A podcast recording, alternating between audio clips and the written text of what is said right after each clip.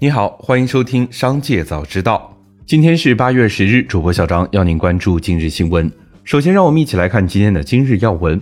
近日，山东省机关事务局、省财政厅联合明确，加快推进新能源汽车推广应用，加大力度合理配置使用新能源汽车，有效解决公务出行保障难、新能源汽车推广不平衡等问题。到二零二五年，除特殊工作要求外，全省行政事业单位新能源汽车采购占比达到百分之百，实现公务出行绿色低碳、环保节约的目标。八月八日下午，微博平台上有用户爆料称，多位基金经理因为做场外期权被查了，涉及的基金经理众多，有的基金经理还被带走。该传闻迅速发酵，甚至一度传言被查的基金经理多达三百人。对此，易方达客服回应称，没有接到与传闻有关的相关信息。并多次解释称，韩月川离职系个人原因。私募基金公司建宏时代则直接否认与该传闻有关，不信谣不传谣。紧接着，再让我们一起来关注企业动态。近日，重庆、武汉两地政府部门率先发布自动驾驶全无人商业化试点政策，百度拿到全国首批无人化示范运营资格，被允许车内无安全员的自动驾驶车辆在社会道路上开展商业化服务。目前，百度的萝卜快跑已在部分地区推出自动驾驶付费出行服务，以里程和时长作为计费单位，起步价十六元，里程单价每公里两块八。近日，杭州古明文化艺术策划有限公司新增一则行政处罚，处罚事由显示，二零一七年一月至二零二一年十一月，该公司分支机构千和医疗美容诊所为客户提供医疗美容项目服务。利用个人银行账户收取服务款，并隐匿收入超过四十七点五五亿元，未计入财务账。杭州市税务局对该公司隐匿收入、少缴税款的行为定性为偷税，罚款约为八千八百二十七点二七万元。据北京市消协网站九日消息，针对近日每日优先无法正常经营引发大量消费者投诉的情况，八月四日下午，市消协约谈北京每日优先电子商务有限公司。并对企业提出三点要求：一是务必妥善处理消费者投诉，及时公布退费方案和登记方式，切实保护消费者的合法权益；二是加强与市区消协的沟通，积极配合消协组织的工作，共同维护好消费者的合法权益；三是，在三个工作日内将情况说明和整改的方案书书面反馈至市消协。近日，吉利集团汽车销售有限公司因违反广告法被罚款一万元。二零二二年五月十二日，吉利汽车微信公众号发布的推文《混战之王》，试过的人都说好。推文中利用图表、视频、文字以及媒体人口述介绍等形式，用吉利汽车与日系两田系列汽车做对比，构成利用广告贬低其他生产经营者的商品的行为。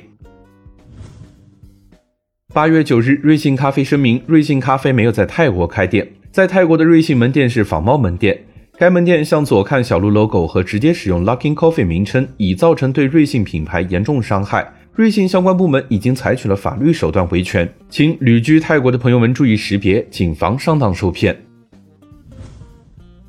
对于售后问题，格力董事长董明珠表现出很强的底气。他表示，不需要售后就是最好的服务。格力现在达到一万台空调，只有三台维修，基本上安装好不会出现任何维修的现象。他们敢承诺十年内免费包修。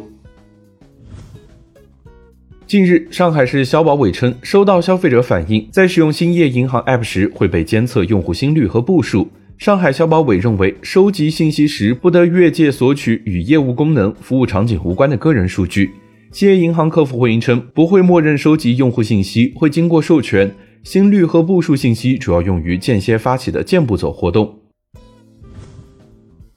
紧接着，再让我们一起来关注产业消息。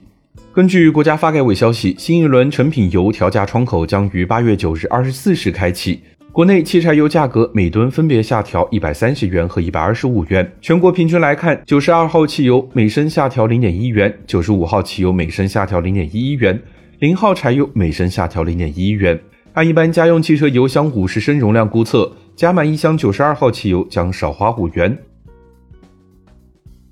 近日，廊坊市公布的关于支持房地产业良性循环和健康发展的六条措施明白卡显示，取消户籍、社保等不适应当前房地产市场形势的限制性购房条件，同时对北三县和环雄安新区周边的住房限售年限要求也全面取消。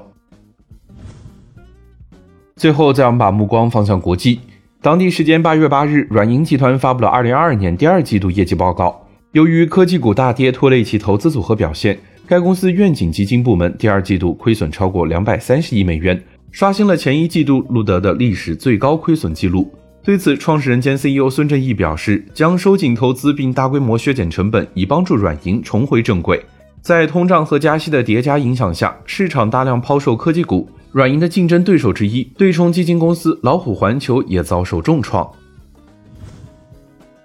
当地时间八日中午，位于美国爱荷华州的谷歌数据中心发生爆炸，造成三人受伤，目前已被送医。事故发生的原因仍在调查中。有媒体报道称，三名电工在数据中心大楼附近的一个变电站工作时，发生了电弧闪光。当时，谷歌搜索引擎出现全球性宕机的情况。美国有超过四万人反映这一问题。以上就是今天商界早知道的全部内容，感谢收听，明日再会。